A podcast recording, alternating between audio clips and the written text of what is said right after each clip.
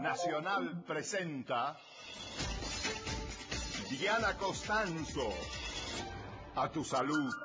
Bienvenidas, bienvenidos a una nueva emisión de A Tu Salud por Radio Nacional. Soy Diana Costanzo y estos son los temas que recorreremos durante una hora aquí, en la radio de todos.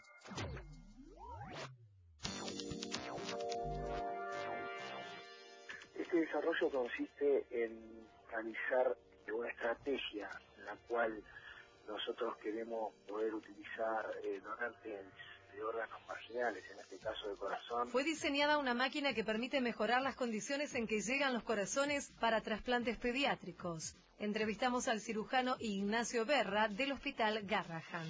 Lo que hacen estos perfiles es indicar cuando un producto tiene exceso en azúcar, en sal. La reducción de azúcar en los alimentos es una de las medidas que puede mejorar su calidad nutricional. Hablamos con la licenciada Lorena Alemandi de la Fundación Interamericana del Corazón Argentina. Pasa que las pacientes tienen y ese miedo, entre comillas, moviliza que consulten. La detección a tiempo garantiza una alta tasa de curación en el cáncer de mama. Conversamos con el médico especialista en ginecología Javier Stigliano del Hospital Posadas. No alcanza con tener la genética, sino que hay que que se le agregan estos factores desencadenantes. Fumar cuadriplica el riesgo de artritis. Dialogamos con el médico reumatólogo Enrique Soriano. Estás escuchando a tu salud. Estás escuchando Nacional. En el mundo, un millón y medio de personas se encuentran en lista de espera para un trasplante de órganos en general. Sin embargo, solo se realizan 120.000 por año. Ahora, aquí en la Argentina, el cirujano cardiovascular del Hospital Garrahan, el doctor Ignacio Berra, junto con la empresa Leu Argentina, ha ganado el premio Innovar 2017 con un proyecto que justamente va a permitir aumentar la cantidad de donantes, específicamente cardíacos y en pediatría. Vamos a conversar aquí en Radio Nacional con el doctor Berra. Hola, doctor, muchas gracias por atendernos. Diana Costanzo es mi nombre. Mucho gusto, Diana, un placer. Ignacio. Ignacio, en principio, bueno, felicitarlo por este logro, por haber sido premiado con esta distinción en el concurso Innovar que organiza el Ministerio de Ciencia de la Nación y preguntarle en qué consiste este desarrollo. Este desarrollo consiste en realizar una estrategia en la cual nosotros queremos poder utilizar eh, donantes de órganos marginales, en este caso de corazón, y para poder realizar eso, eh, utilizar eh, una máquina, que la máquina le manda sangre eh, con oxígeno al corazón en forma pulsada, esta sangre está a temperatura corporal y esto permite que las células reciban este aporte de oxígeno, lo que les permite empezar a poder contraerse y relajarse y generar un, un latido en el corazón. Ignacio, entonces, este, este sistema podría servir para, decirlo de alguna forma simple, rescatar órganos que de otra manera no podrían utilizarse para el trasplante. Exactamente, hay, hay un 70% en el caso del corazón, el proceso de donación se descarta porque no tiene la viabilidad suficiente para poder llegar a ser trasplantado. Entonces la idea es poder rescatar en un porcentaje, 15%, dentro de este descarte del 70 y poder ver cómo está, poder evaluarlo y ver la función de este órgano, tanto a nivel bioquímico como por diagnóstico por imágenes, y darle una chance a ese órgano de ver si tiene la oportunidad de volver a entrar en la posibilidad de ser un órgano para tratar. Y cuéntanos un poco cómo, cómo se le ocurrió esta idea y cómo comenzó a trabajar junto con la empresa Leu Argentina. Yo soy cirujano cardiovascular y trabajo en el equipo de trasplante cardíaco del Hospital Garrahan, junto con mi hermano y con mi papá, mi hermana, Alfredo Iructa, eh, pudimos desarrollar un sistema de asistencia circulatoria bursátil. Para poder lograr eso tuvimos, tuvieron que constituir una empresa en Morón y esa empresa lo que hizo fue empezar a, decir, bueno, ¿qué, otro tipo de aporte podemos empezar a realizar con esta tecnología de, de poder mandar sangre al cuerpo y empezamos a perfundir órganos. Uno de ellos fue el corazón, también lo hicimos en riñón y en pulmón. Nos dimos cuenta de que digamos, no estábamos tan lejos y la idea fue, decir, como yo hago trasplante pediátrico, poder ir hacia el, todo el desarrollo de, de lo pediátrico, porque cuando nos pusimos a ver si había alguna empresa en el mundo eh, que haga esto, nos dimos cuenta de que no, y nosotros entendemos que no no hay nadie haciendo esto en el mundo porque el, el- el mercado es muy chico para, para una empresa grande. Es el 12% de todos los trasplantes, los trasplantes pediátricos. Sí. Entonces nos pusimos a trabajar en eso y eso es lo que nos llevó a generar eh, una solución, o por lo menos intentar generar una solución a- al déficit de órganos. Eh, Ignacio, ¿se podrá usar o ya, ya está en, en uso? ¿Cómo son los pasos? Nosotros estamos poniendo a punto bien toda la técnica de lo que es, porque no es solo la máquina, sino que tiene que ver con todo lo que son las soluciones químicas que tenemos que mandarle para preservar el corazón. Eso es donde el mundo actualmente está ahí, el punto de quiebre de, de esta tecnología, porque digamos, la idea es que con este tipo de tecnología uno pueda tener más tiempo el corazón fuera del cuerpo y eso eh, hace que se aumenten las distancias para, para poder trasladar los órganos. Entonces, el poder preservarlos bien, dándole los nutrientes necesarios y dándole la energía necesaria, es donde está el punto. Nosotros estamos trabajando en eso, no estamos mal, estamos bastante bien. Obviamente que los pasos van a depender mucho de, de los fondos económicos que nosotros consigamos y todo el trabajo que nosotros hagamos. ¿no? Ujú. Nosotros lo vamos a hacer, es una decisión que ya la tomamos y lo queremos llevar adelante para que Claro. se pase en Argentina. Mm. Pero digamos, a decir un plazo, yo creo que eh, como venimos ahora, en dos años nosotros podríamos ya estar haciéndolo en órganos humanos. El tema es si uno puede acelerar esos pasos, es cuestión de horas, hombre, de trabajo. Igualmente el premio Innovar ayuda en este sentido, imagino.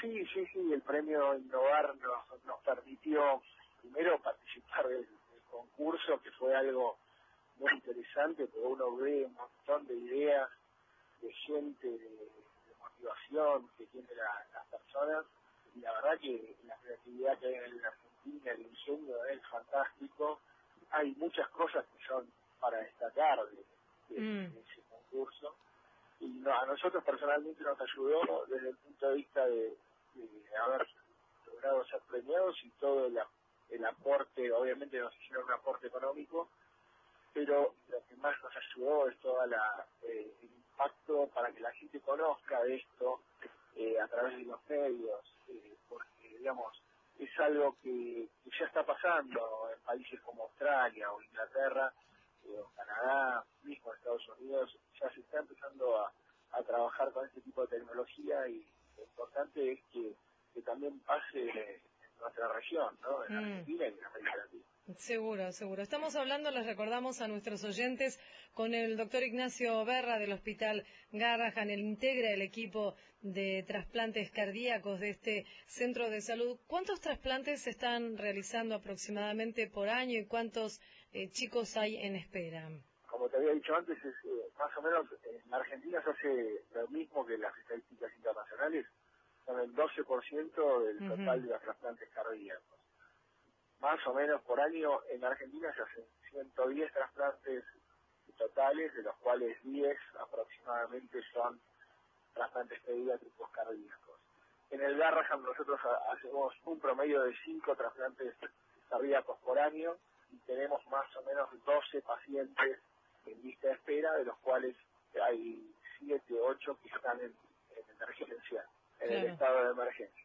Y esta cantidad de, de trasplantes, eh, pienso no en esta en esta solución que usted ha, diseñado, ha pensado junto con, con el equipo con el que trabaja, digo, podría aumentar la cantidad de, trasplantes al incrementar, como hablábamos antes, la disponibilidad de órganos. Claro, la idea es poder aumentar el número de donantes y al aumentar el número de donantes eh, se aumentaría, habría más chance de, de realizar más trasplantes. El punto está en que uno de cada cinco de los que están esperando en lista de espera se muere esperando en lista de espera, nunca tiene la oportunidad de un trasplante.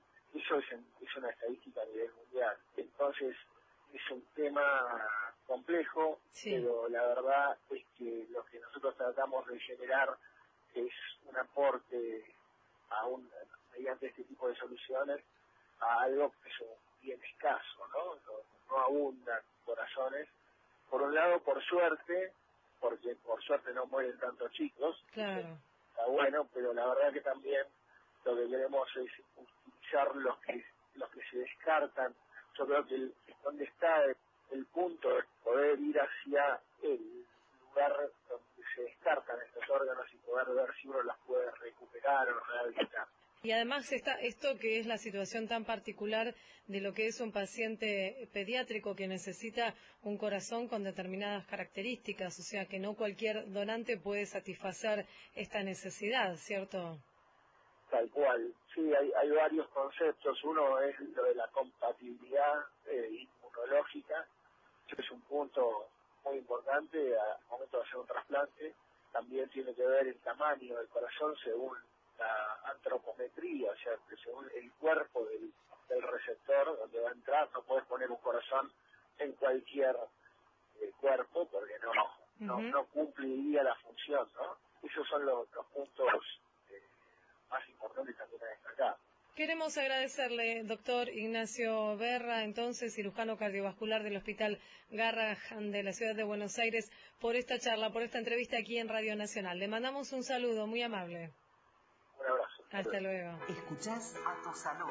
La espera me agotó. No sé nada de vos. Dejaste tanto en mí.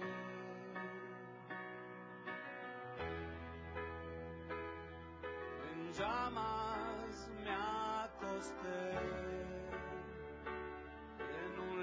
lento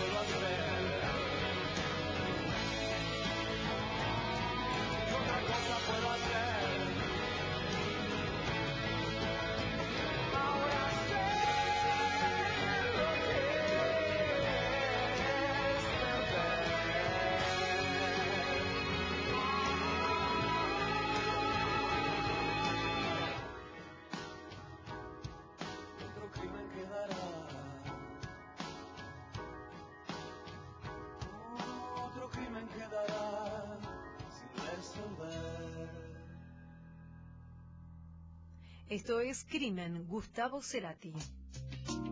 Escuchás a tu salud por Nacional. El azúcar es el ingrediente de mayor proporción en cereales, galletitas dulces y postres. Esto lo indica un reciente análisis que se hizo en más de 300 productos y es por eso que se está advirtiendo desde organizaciones sobre la necesidad de implementar un sistema de advertencias nutricionales acerca de qué es lo que estamos consumiendo cuando consumimos estos productos. Vamos a conversar aquí en Radio Nacional con la licenciada Lorena Alemandi. Ella es directora del área de políticas de alimentación saludable de FIC Argentina y ya lo estamos saludando. Hola Lorena, muchas gracias por atendernos. Diana Costanzo es mi nombre. ¿Cómo les va? Muy bien, eh, Lorena. Entonces, esto que decíamos, se ha detectado una gran cantidad de azúcar en una variedad de alimentos que son de consumo masivo, ¿cierto? Sí, exactamente. Nosotros lo que hicimos en esta primera instancia es elegir tres categorías de productos que tienen un alto consumo, en, sobre todo en los chicos, los postrecitos, las galletitas dulces, los cereales de desayuno. Eh, que son muy publicitados, porque de hecho un estudio anterior que habíamos hecho también mostraba estas categorías como una de las principales en cuanto a la cantidad de publicidad que hay de estos productos, y queríamos ver qué pasa con el envase ahora, o sea, cómo, qué estrategias de marketing se utilizan en los envases de estos productos y cómo es la calidad nutricional. Entonces, avanzaron en este sentido.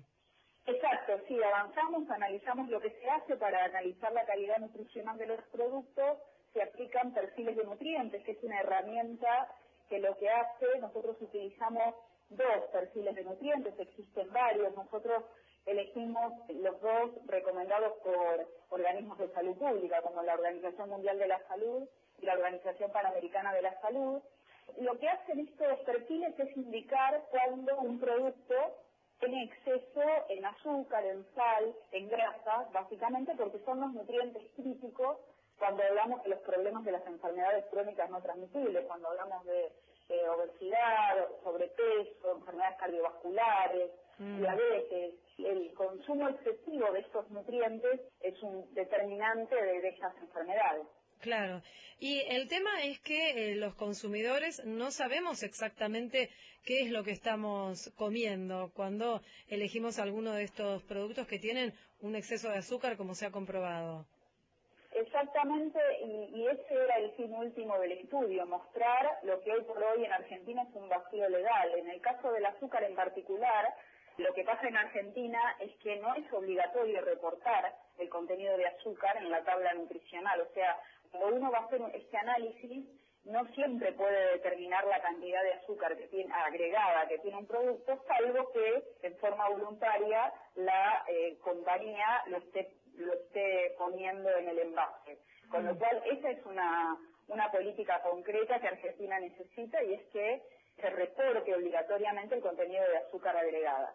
Pero hay una segunda dificultad que tenemos como consumidores y es que independientemente de que se reporten estos nutrientes, lo que muchas veces es que no se entiende.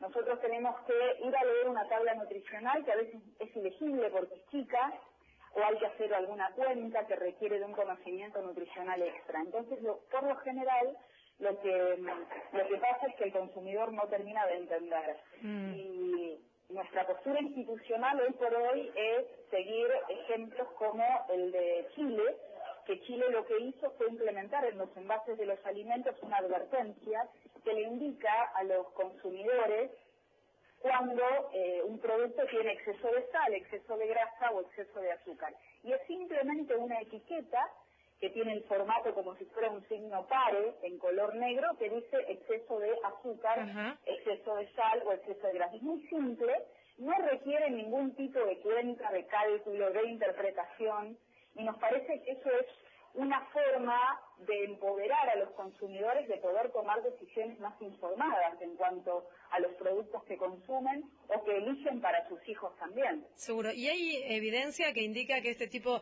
de advertencias limita el consumo de estos productos? Sí, eh, se está generando, sobre todo en este momento, ya hay estudios que indican que al momento de ver este, este tipo de advertencia, el consumidor opta por opciones más saludables que no tengan esta advertencia, por ejemplo, o por categorías de alimentos que no incluyen este tipo de, de excesos. Claro. Eh, esa es la, y se está generando más evidencia y te digo por qué, porque lo que está pasando es que en Latinoamérica específicamente se está avanzando mucho en políticas de este tipo, con lo cual está habiendo discusiones políticas en Uruguay, en Brasil, bueno, Chile ya lo tiene implementado, con lo cual es probable que el cuerpo de evidencia, sobre todo a nivel regional, siga avanzando. Igualmente hay algunos productos que generan cierta confusión en los consumidores, porque además de no tener este etiquetado que ustedes están sugiriendo que sería necesario, tienen mensajes positivos, como por ejemplo que son fuentes de, vitaminas o que aportan ciertos nutrientes como calcio. Entonces, esto también genera una información que no es errónea, pero sí puede llegar a ser confusa para el consumidor. Sí, exactamente. Eso es un buen punto que, que traes a colación porque de hecho es una necesidad también en Argentina. Lo que suele pasar con algunos productos es que dicen, por ejemplo, aporte de vitamina C, aporte de calcio, Sí. pero cuando uno va a analizar eh, el contenido nutricional, lo que ve justamente esto que te contaba antes, que si bien puede llegar a tener un aporte de calcio, pero está teniendo una cantidad de azúcar que excede quizás en un solo postrecito lo que se debería consumir de azúcar en todo un día. Lo cual habla también de la gravedad del problema de la desinformación que hoy tenemos como consumidores. Claro, el tema es que, bueno, es la responsabilidad del Estado, por un lado, de eh, en regular y disponer un plan de, de etiquetado y de nombrar estos productos con exceso de azúcar y también por parte de la industria alimenticia de poder asumir la responsabilidad en este caso que le compete.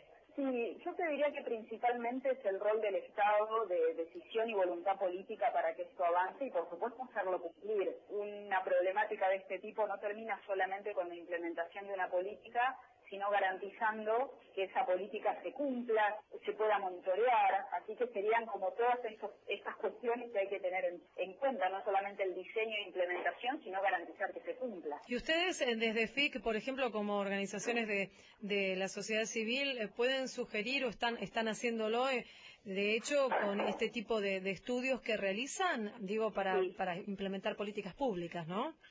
Sí, absolutamente. De hecho, las investigaciones están pensadas con ese fin, con el fin de generar lo que se dice evidencia científica, datos Claro. eh, a nivel local que puedan después utilizarse para la mesa de discusión política. Digamos, esto no queda solamente en una gacetilla de prensa o en una publicación científica, sino la idea es hacerla llegar y quedar a disposición también de los decisores políticos que se interesen en estas temáticas. Mm, seguro.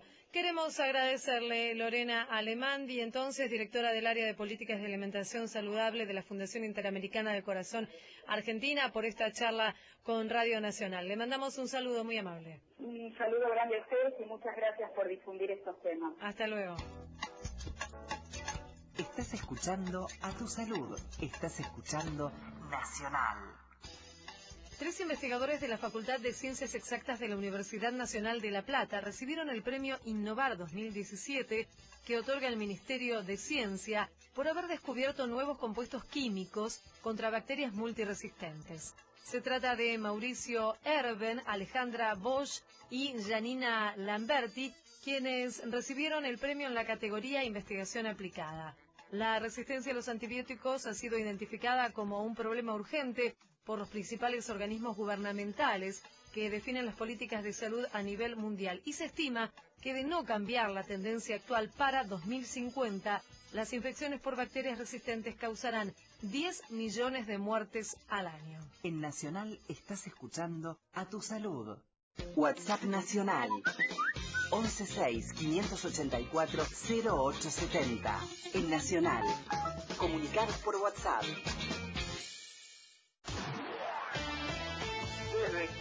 Radio Nacional Puerto Iguazú. LRA 57 en la ciudad del Bolsón. Desde Catamarca. Nacional. Somos la única radio federal que comunica a todas sus emisoras. LRA 21 Santiago del Estero. Radio Nacional Zapala.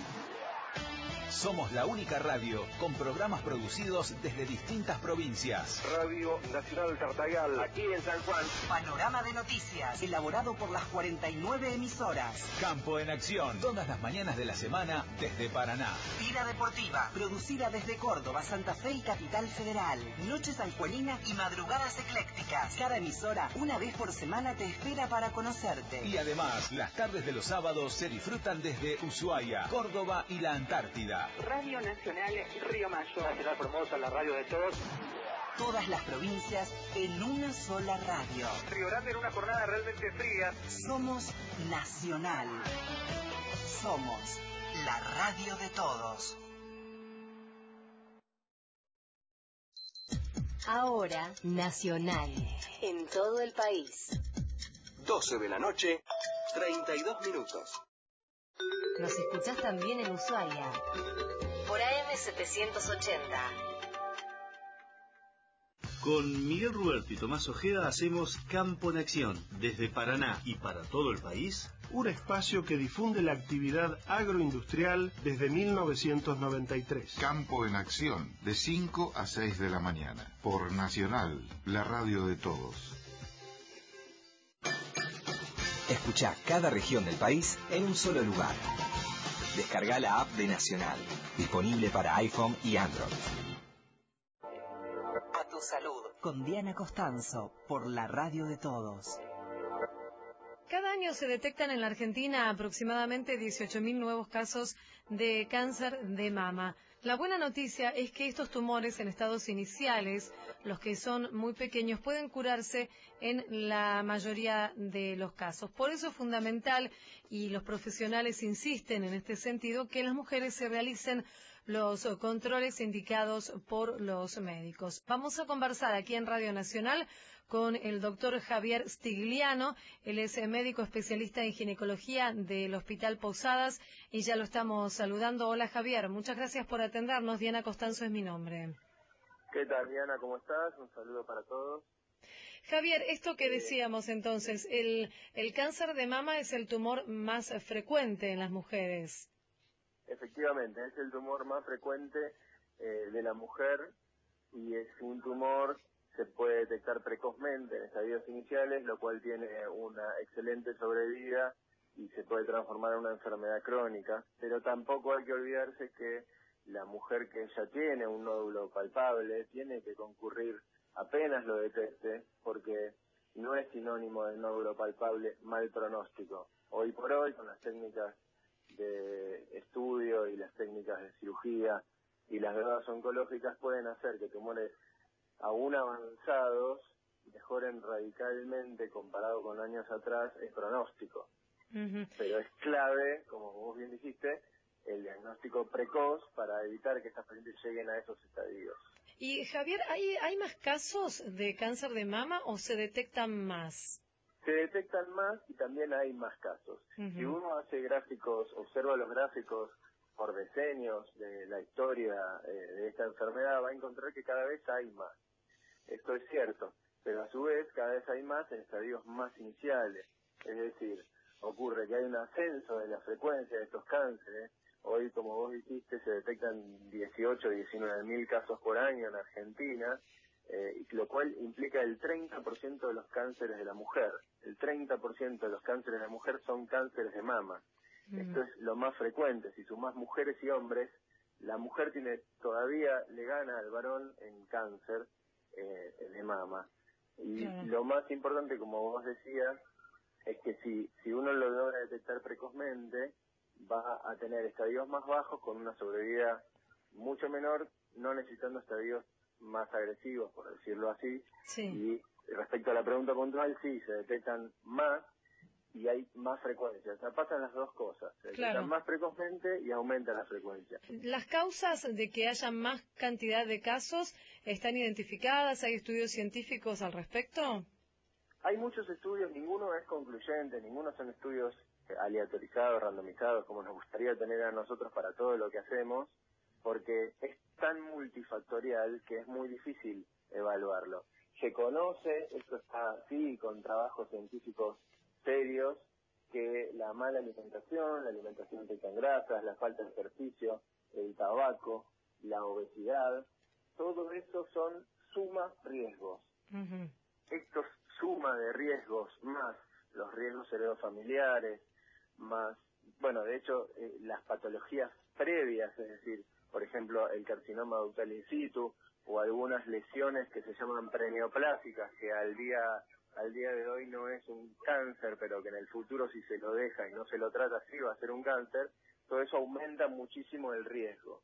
Entonces, toda esta suma de cosas hace que aparezcan más precozmente. Por eso es importante que no solamente hay que hacer el screening, sino que hay que sentarse con la paciente que tiene riesgo, hay que hacer una evaluación global de la paciente y decir, bueno, esta señora tiene más riesgo que otra, tengo que Mm. hacer una cosa distinta. Le tengo que decir que baje de peso, que cambie la dieta, tengo que hacer lo que se hace en medicina, que es prevenir. Prevenir, El cáncer claro. no se puede prevenir, pero se puede bajar un poco ese riesgo. Seguro. Y, lo- por ejemplo, las, las terapias de reemplazo hormonal en, en la menopausia, ¿esto puede aumentar el riesgo de cáncer de mama?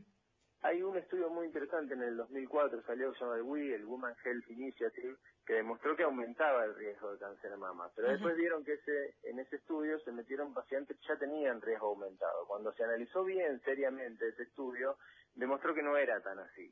Por eso las terapias hormonales de reemplazo tienen que estar indicadas por médicos que entiendan de eso. Mm. Hay médicos especialistas en climaterio. En el caso de tener alguna duda, asesorarse con un mastólogo para, para descartarlo.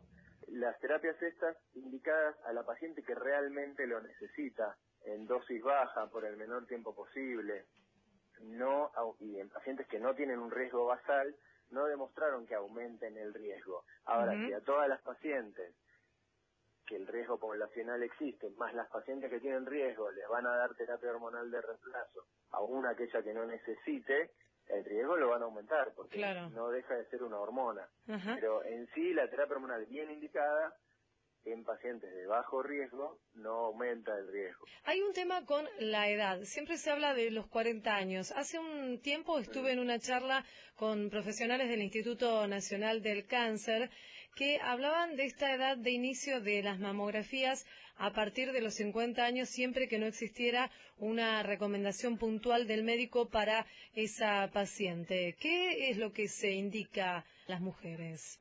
Es interesantísima tu pregunta porque es motivo de controversia constante en muchos congresos. Me ha tocado con María Viniegra, la ex directora del Instituto Nacional de Cáncer, con quien trabajamos acá en el hospital mucho, en, en mesas de congreso eh, oponernos. eso. Nosotros, los que somos efectores, pensamos que a partir de los 40 es la edad in- indicada para empezar con el screening. Lo que pasa es que cuando vos vas a estudios poblacionales, el beneficio real aparece a partir de los 50. ¿Qué es lo que pasa? Vos tenés el beneficio real estadístico de los 50, pero vos tenés muchísimos pacientes entre la- el rango entre 40 y 50 años. Se supone que el cáncer se desarrolla antes de que, se- que aparezca, entonces si vos lo podés observar a los 45 como microcalcificaciones, como una lesión incipiente, tal vez no llegues a los 50 con un cáncer porque lo vas a obtener antes, lo vas a Mm. biopsiar y lo vas a sacar antes. Claro. Así como la guía del Instituto Nacional de Cáncer recomienda a partir de los 50, la guía de la Sociedad Argentina de Mastología recomienda a partir de los 40. De hecho, el Instituto Nacional de Cáncer de Estados Unidos dice que hay beneficio a partir de los 50, pero que a las pacientes a partir de los 40 se pueden hacer asesoradas por su médico. Es decir, no es que no se la tienen que hacer. Las guías que dicen a partir de los 50 no dicen no hay que hacer a los 40. Dicen que se la hagan según el riesgo y asesorada por el médico. Claro, está bien. Eso es, eso es el concepto. Las que dicen 50 no dicen no lo hagan a los 40. Ujú. Dice, se pueden hacer los 40. Lo que sí se dio es que antes de los 40 no tendría mucho sentido realizar una mamografía porque la densidad mamaria no te permite ver estas lesiones preneoplásicas que vos estás observando. Hablando de la densidad mamaria, ¿las mujeres con mamas más densas tienen más riesgo de cáncer de mama o es que es más difícil detectar las lesiones? Es así. Viste que hablamos de riesgos antes, de, de Sí. la obesidad, de la alimentación, de la terapia hormonal de reemplazo. Bueno, la mama densa, radiológicamente densa, ¿qué quiere decir esto? Que cuando la mama se ve muy blanca en la mamografía, quiere decir que tiene mucho tejido glandular, para que la audiencia lo entienda más Sí. fácil. Es mucha más glándula que grasa, entonces se ve más dura, más, más difícil de ver. Esa paciente tiene cinco veces más riesgo que otra. Cuando hablamos de riesgo es uno de los riesgos más altos. ¿Por qué? Porque al tener más tejido glandular tiene más riesgo porque tiene más volumen de glándula. Y por otro lado, las técnicas comunes como una mamografía digital o una mamografía analógica no van a permitir ver en ese tejido discernir si lo que estamos viendo es tejido denso o puede haber un nódulo. Por eso en esas pacientes que se catalogan como de riesgo aumentado, se pueden pedir otros estudios eh, de imágenes para orientarnos un poco más. En Estados Unidos, en algunos estados, eh, cuando por ley, cuando diagnostican una mama densa y la informan, le tienen que dar un folleto a la paciente informándole que tiene riesgo aumentado solo por tener eso. Mm. Lo cual, a su vez, ya hay varios estudios que demostraron que esto generó un miedo y que no saben si fue producente o contraproducente de alguna manera. Pero es interesante que ya hay legislación al respecto en otros lugares, por supuesto. Sí, ahora que dice eh, miedo, a veces una cuando habla de, estos temas tiene esta, esta doble vara, ¿no? Decir, tanta información a la mujer, ¿qué hace? ¿La hace ir al médico? O muchas veces las pacientes que llegan al consultorio dicen, y no, la verdad es que yo demoro mis consultas, demoro venir aquí a hacerme eh, los estudios correspondientes porque tengo miedo. ¿Recibe este tipo de, consultas? Sí, eh, Correcto. A veces mucha información termina siendo contraproducente si no está bien dirigido. Nosotros tenemos un, equipo de trabajo con psicólogos y demás y charlamos mucho con las pacientes y, nos importa saber mucho por qué llegan a veces con tumores palpables, cuál es la barrera de acceso a la paciente, porque nos permite trabajar también en evitar esas barreras y mejorar la accesibilidad. Y muchas veces las pacientes no vienen porque tienen miedo de confirmar que sea algo o tienen miedo que les digamos algo malo. Esto es real. Pero también eh, nos pasa mucho todo lo contrario, nos pasa que las pacientes vienen y ese miedo, entre comillas, moviliza que consulten, moviliza tal vez que consulten la primera mamografía, es muy común que escuchen una vecina tuvo un cáncer, entonces quiero venir a ver, un cáncer cercano hace que todas las compañeras de oficina en el ámbito privado es muy común, vengan a verte porque vos atendiste a fulanita y aunque no tengan nada, siempre sirve para que se acerquen al médico y consulten. Javier, entonces, hablando de, las consultas y la necesidad de consultar, eh, hay, hay una amplia red tanto de centros públicos como privados, por supuesto, para consultar. Nos gustaría que nos cuentes cómo en el Hospital Posadas atienden y cómo pueden acercarse las mujeres, eh, pedir turno y demás para poder acceder al servicio de control. Sí, perfecto. Mira, el hospital cuenta con una red de consultorios muy amplia. Eh, primero, trabajamos mucho en, la atención primaria. Entonces, cualquier eh, médico donde uno consulte y tenga un problema en la mama, inmediatamente lo van a derivar a la sección de patología mamaria. No obstante, si va a ginecología, va a ser evaluado y se le van a pedir los estudios y si es urgente porque se palpa algo o hay una alta sospecha, directamente nos pasan la paciente el día que vino, no es que tiene que sacar otro turno. Si la paciente viene de afuera y no pasa por el servicio de ginecología, puede obtener turnos que se llaman de demanda espontánea, se llaman ADE, de patología mamaria, y eso es los lunes y los miércoles. Y por otro lado puede sacar turnos todos los días, menos los jueves, que es el día que estamos en quirófano, a la mañana y a la tarde. Eh, hay profesionales que se especializan en mama en cada uno de esos consultorios y nosotros, si es urgente, pedimos la mamografía en forma urgente y la conseguimos realmente, por suerte, muy rápido, mm. porque estamos muy en contacto con la gente de mamografía. La ecografía, nosotros contamos por suerte con un ecógrafo en el consultorio, que ante la menor duda hacemos una pasada ecográfica e identificamos si el nódulo que estamos tocando o el nódulo que se ve en la mamografía tiene, se puede ver por ecografía y nos permite tomar una biopsia, en cuyo caso la citamos y las biopsias las hacemos los días martes a la mañana eh, y hacemos biopsias, digamos, a demanda.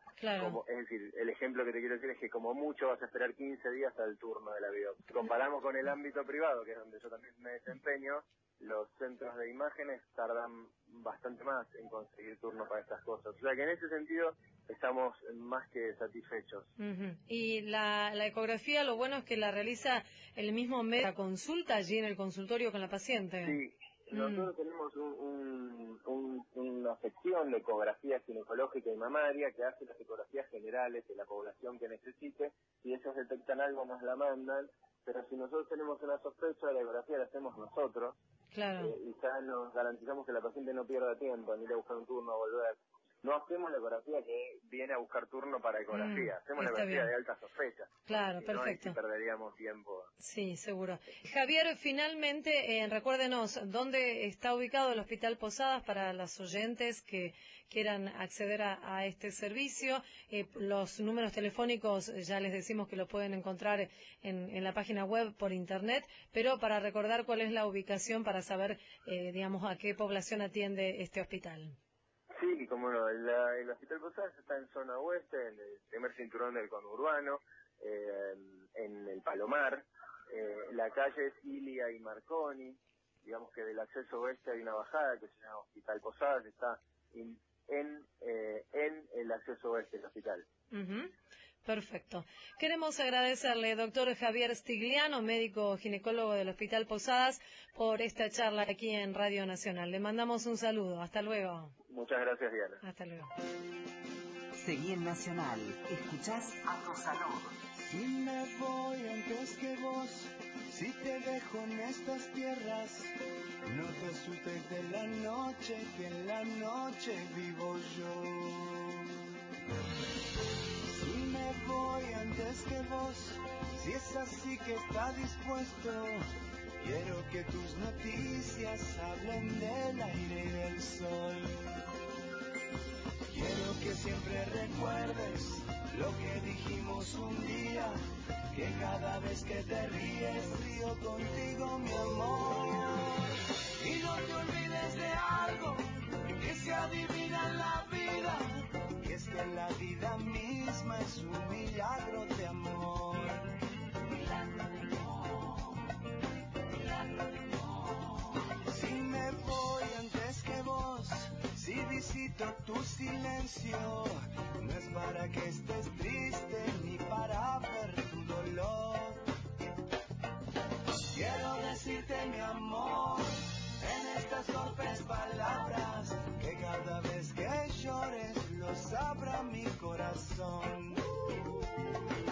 Y no nos encontraremos, pues siempre estuve a tu lado. Hacia dónde y hasta cuándo, esas son cosas de Dios. Y no nos encontraremos, pues siempre estuve a tu lado Siempre aunque me vaya antes es un milagro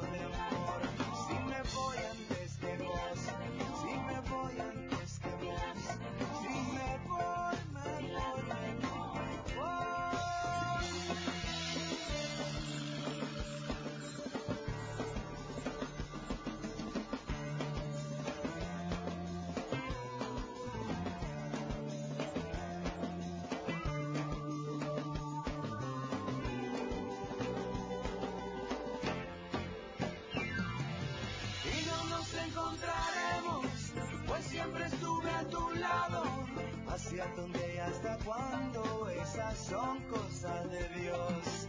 Y no nos encontraremos, pues siempre estuve a tu lado,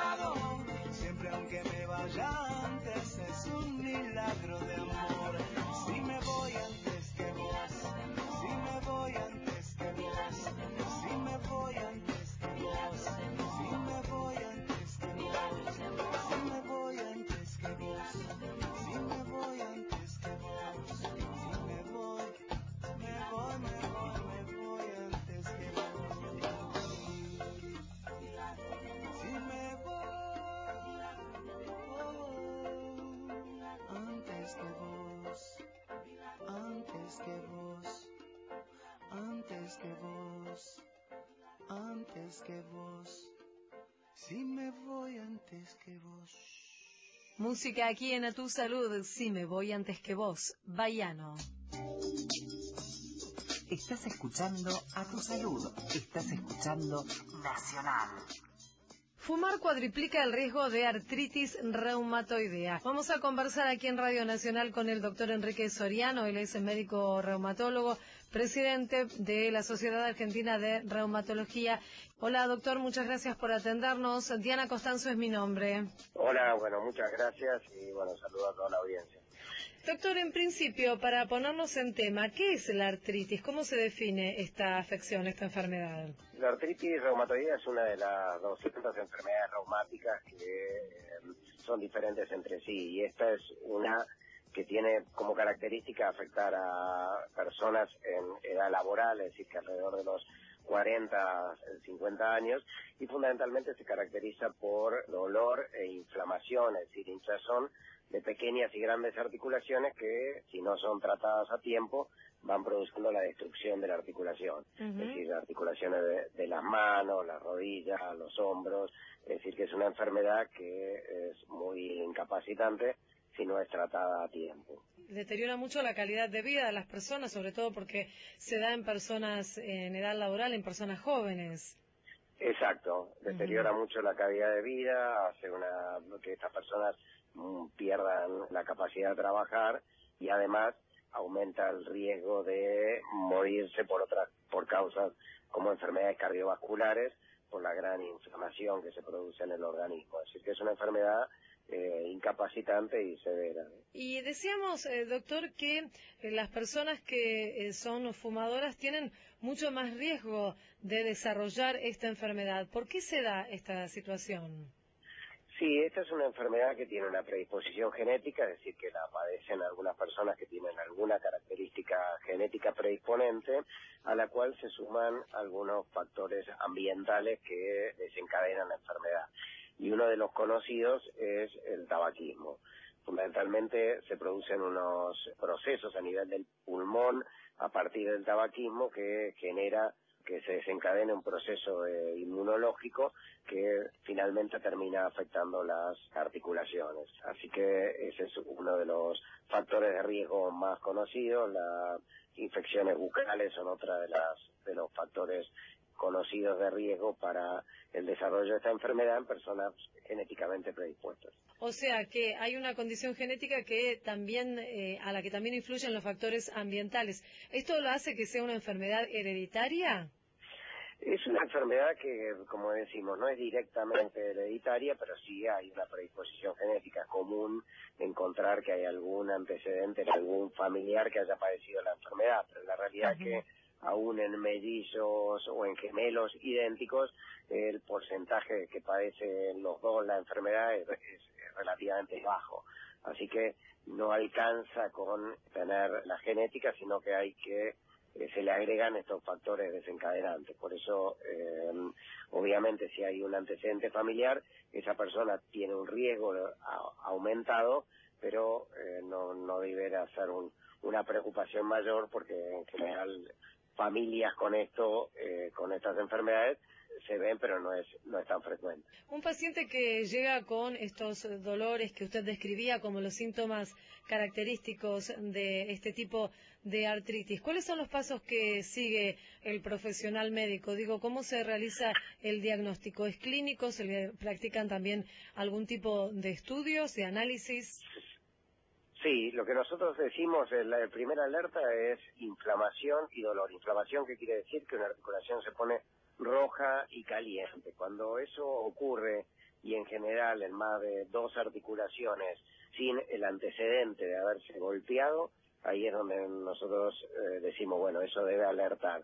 Idealmente nosotros sugerimos que el médico consultado sea el reumatólogo porque es el más entrenado para hacer los diagnósticos de esto. Y el diagnóstico es fundamentalmente clínico, es decir, interrogatorio, evaluación eh, médica y nos apoyamos en algunos análisis de laboratorio, pero que no son eh, absolutamente definitivos. Hay gente que hace diagnóstico por el análisis de laboratorio, eso no es así, el diagnóstico es fundamentalmente clínico. Pero con lo que usted nos contaba entonces, con este diagnóstico, hoy en día hay una posibilidad muy amplia, un abanico muy amplio de tratamientos que las personas pueden seguir y tener una buena calidad de vida. Sí, exactamente. En este momento, digamos, los conceptos para el tratamiento de esta enfermedad son, en primer lugar, el diagnóstico temprano, es decir, que es muy claro que cuanto más temprano se comienza el tratamiento, mejor es el pronóstico de esta enfermedad.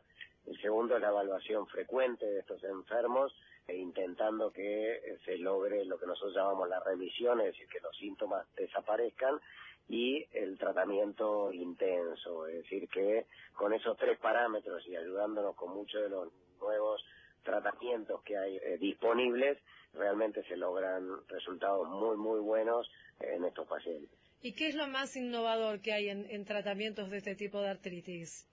Bueno, hay una serie de medicamentos que se llaman biológicos, que son basados en anticuerpos monoclonales, que son de alta efectividad, y en los últimos años se han agregado algunas drogas que se llaman drogas sintéticas eh, dirigidas al blanco que eh, también han sido muy innovadoras. Es decir, que hay en este momento una amplia posibilidad de, tratamientos con estas medicaciones innovadoras que son muy efectivas, aunque son muy caras.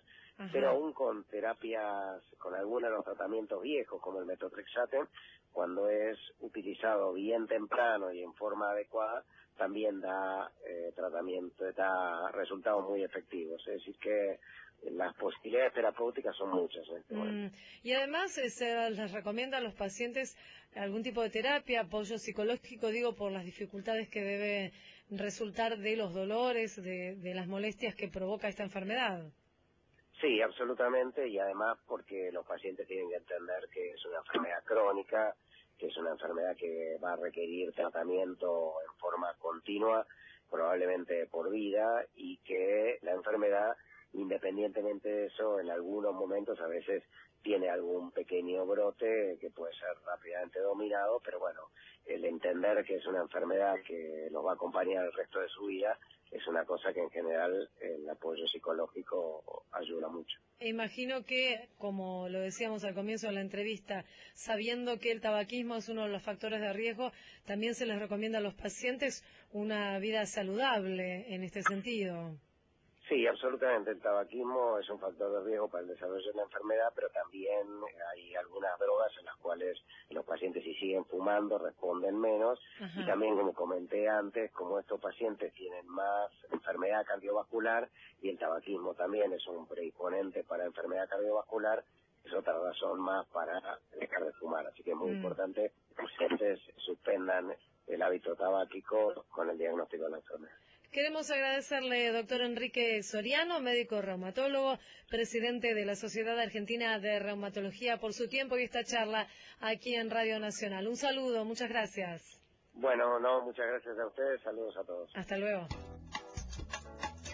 Estás escuchando a tu salud, estás escuchando Nacional. La osteoporosis, una enfermedad que disminuye la cantidad de masa ósea y la resistencia de los huesos afecta a una de cada dos mujeres a partir de los 50 años y a uno de cada cinco hombres, en su mayoría después de los 65. Provoca 90 casos diarios de fractura de cadera solamente en la Argentina. Esto es según los estudios que se han realizado en los últimos 15 años y que demostraron que esta dolencia, que se mide por la cantidad de fracturas de cadera, precisamente afecta anualmente a 312 mujeres mayores de 50 años cada 100.000 habitantes y a 100 hombres cada 100.000. Este tema y esta enfermedad aparece en mujeres a partir de la menopausia, con la disminución de los niveles del estrógeno y la progesterona. Y solo se ha iniciado esta etapa. En el hombre, en cambio, la enfermedad se puede presentar a raíz del envejecimiento que comienza a los 65 y es más gradual que en las mujeres. Esto fue A Tu Salud, un programa dedicado a los últimos avances en medicina, prevención y tratamientos. Hasta la próxima emisión.